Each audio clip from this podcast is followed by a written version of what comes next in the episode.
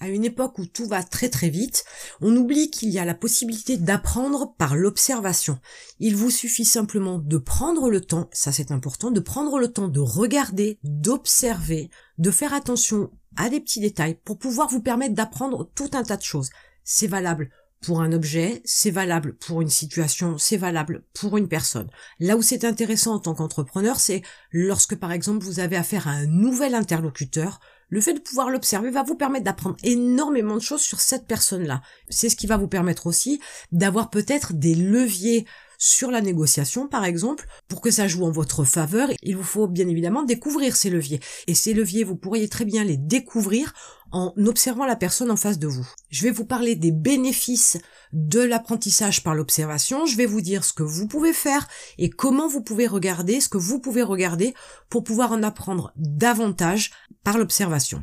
Alors, il est important de savoir que d'observer, peu importe ce que c'est, donc la situation, un objet, une personne, etc., ça vous permet d'ouvrir le champ de votre regard, c'est certain, mais aussi de votre esprit en regardant peut-être quelque chose que vous n'aviez pas vu précédemment. C'est évidemment une source d'apprentissage importante parce que vous pouvez apprendre beaucoup de choses très très vite en repérant des petits détails. Vous pouvez relever une grande liste d'informations, toujours pareil, hein, sur une personne, sur une situation, sur un objet, etc. Ça vous permet aussi donc de varier les perceptions que vous pouvez avoir d'une situation, d'une personne ou d'un objet peut-être avoir un angle de vue que vous n'auriez pas eu si vous vous étiez pas mis dans cet état d'observation. Vous allez mieux comprendre le monde parce que plus vous avez d'informations, plus il vous est possible de comprendre les choses. Et enfin, les informations que vous allez pouvoir retirer de ces observations-là va vous faciliter la prise de décision. Et ça, ce n'est qu'une partie de ce que peut vous apprendre l'observation parce que plus vous avez d'informations, plus vous êtes capable de pouvoir agir et réagir en conséquence. Alors, ce que vous pouvez faire, c'est par exemple, lorsque vous êtes dans une soirée, vous avez une personne, un homme ou une femme, peu importe, qui vous interpelle et que vous voudriez observer, donc vous allez pouvoir vous mettre en retrait physiquement. Ne soyez pas à côté de cette personne-là.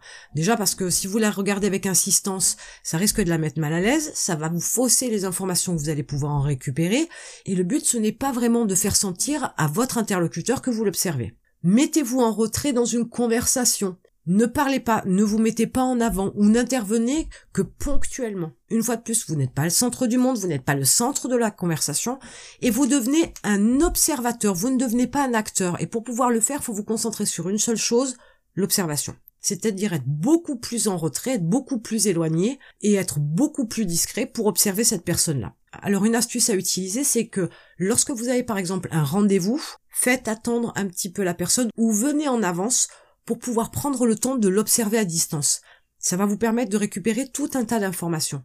Si aussi vous avez une personne qui vous inspire, que vous suivez par exemple sur une chaîne YouTube, prenez du recul quand vous regardez ces vidéos, de façon à pouvoir être sur une base d'observation, pas sur le simple fait de regarder une vidéo, d'écouter les informations qu'on vous transmet et de voir éventuellement le décor dans lequel la personne se trouve, etc. Prenez vraiment du recul sur les choses, de façon à avoir un regard déjà un peu plus neutre, mais avoir surtout le sens de l'observation. Utilisez vos yeux pour pouvoir voir les petits détails. Et c'est là que j'aborde la partie quoi regarder. Ben, vous allez tout simplement regarder les gestes de la personne.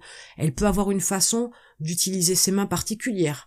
Vous allez regarder son corps. Elle a une façon peut-être de se mouvoir. Elle peut avoir des postures spécifiques. Il faut aussi observer son regard. Hein, parce que vous pouvez définir par exemple si elle a tendance à regarder les gens droit dans les yeux ou si elle a tendance à regarder ses chaussures, si elle est mal à l'aise. Ça va vous permettre aussi de récupérer des informations comme son ressenti, vous allez pouvoir aussi vous concentrer sur ses mimiques. Elle a peut-être des espèces de petites tics. Cette personne-là touche peut-être particulièrement son alliance, sa montre, se passe la main dans les cheveux. Ça indique tout un tas d'informations. Le sujet n'est pas l'analyse de tous ces gestes-là pour savoir ce que ça veut dire et quelles informations on peut récupérer, mais on peut découvrir tout un tas de choses sur une personne justement en regardant dans les petits détails. Je ne vous dirai pas de tout analyser dans le détail près de tout ce que vous regardez particulièrement, de tout ce que vous observez, mais c'est presque ça. Vous allez avoir tout un tas d'informations qui peuvent vous être utiles, voire nécessaires. Alors les inconvénients, si vous ne pratiquez pas l'observation, Déjà, vous allez rater des opportunités. Pourquoi? Parce que, par exemple, lors d'une soirée, vous pourriez ne peut-être pas avoir vu le regard insistant d'une personne qui souhaitait vous parler. Elle vous fixait du regard, elle essayait du moins de vous fixer du regard et d'accrocher votre regard pour pouvoir briser la glace et provoquer la discussion, provoquer la relation. Donc vous pourriez passer à côté de belles opportunités. Ensuite, sans observation, vous pourriez avoir des erreurs de jugement. Si par exemple vous croisez une personne dans les couloirs, qu'elle vous a regardé dans les yeux fixement, mais qu'elle ne vous a pas dit bonjour par exemple, ou qu'elle ne vous a pas souri, vous allez tout de suite vous dire que elle est froide, elle est distante, ou elle est désagréable, elle est mal polie, elle aurait pu vous dire bonjour. Donc vous avez déjà fait une erreur de jugement sur la personne alors que peut-être, avec de l'observation, vous auriez pu voir que cette personne-là vous a effectivement regardé droit dans les yeux, mais qu'elle était dans ses pensées, qu'elle ne vous a pas vraiment vu. Et du coup, vous pourriez forger une mauvaise image de cette personne, alors qu'en fait, elle ne vous a pas vraiment vu, elle ne vous a pas vraiment regardé. Mais tout ça parce que vous n'avez pas observé. Quand on veut apprendre par l'observation, on sait aussi que c'est par manque d'observation que du coup on est dans l'inattention aux autres. On ne voit pas les compétences d'un collaborateur, on ne voit pas peut-être les besoins d'un partenaire, on ne voit pas peut-être les attentes d'un enfant. Le champ est vaste. Si vous prenez le temps de faire attention aux autres, alors bien évidemment, je pourrais vous dire que vous ferez attention aux autres, mais les autres ne feront pas attention à vous, mais on ne fait pas toujours les choses pour avoir un retour. Vous vous apercevez en observant les personnes qui y a autour de vous, en étant attentif, vous allez pouvoir découvrir tout un tas de qualités, mais aussi de défauts, des personnes qui vous entourent. Vous pourriez être proactif et faire quelque chose dans l'anticipation qui pourrait faire plaisir à votre partenaire, par exemple. Et c'est autant valable lors d'une négociation. Vous pourriez déceler quelque chose de particulier chez votre interlocuteur et vous pourriez anticiper un besoin ou une attente qui permettrait de mener une négociation dans votre sens. Ensuite, apprendre par l'observation. C'est aussi se permettre de mettre en branle ses convictions. Les convictions que vous avez, elles se sont déterminées par votre expérience, par votre éducation, etc.